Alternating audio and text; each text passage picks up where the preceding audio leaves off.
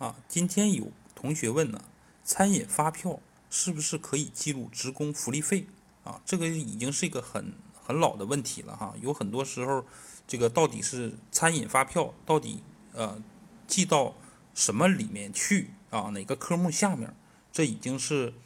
呃很多学员的困惑哈。因为这个餐饮发票呢，是根据这个它的使用的用途不同啊，部门不同，完了人员不同。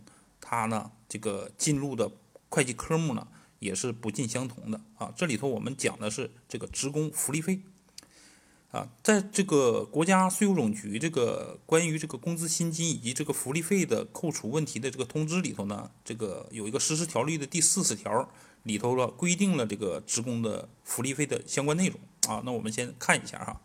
它呢第一个是没有进行这个实行这个分离社会。职能的企业啊，包括这个呃职工这个食堂啊、浴室啊、理发室啊、医疗呃托托儿所啊、医医务所啊这些呃养老院啊这些部门啊设备啊这个维护保养以及这个福利部门的这个工作人员的工资薪金社保啊住房公积金劳务费啊这个都是包括在这个企业的职工福利当中的。还有就是为企业职工啊卫生保健啊生活住房交通啊所发生的各项补贴和非货币性的福利啊，包括这个呃保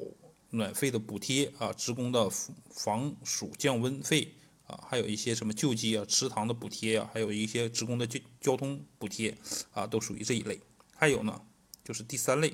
就是其他福利啊，包括这个丧葬啊补助费。啊，抚恤啊费、安家费啊、探亲假的路费啊，这是第三类啊，其他职工的福利。但是呢，对于我们每年这个在企业日常活动当中呢，经常会发生一些逢年过节啊，员工聚餐的情况啊，属于这个餐饮活动的人员呢，全部是企业的员工啊，这种情况呢，啊，这个聚餐的啊餐餐餐餐费发票啊，就可以记录这个。职工福利费，还有呢，一种呢就是属于那个呃在野外工作啊加班加点儿啊这个吃饭不方便的时候，我们会订餐哈订一些工作餐啊这个时候呢也可以记录这个福利费哈餐费发票也可以记录福利费，但是呢这里头这个主要区别在于员工自己用还是给外人用啊如果是给外人的这些支出呢。应该记录这个招待费。如果要是自己员工的这个相关支出呢，这个餐费发票就可以记录这个福利费啊。不知道大家啊听懂了没有啊？可以在下面留言哈。谢谢大家。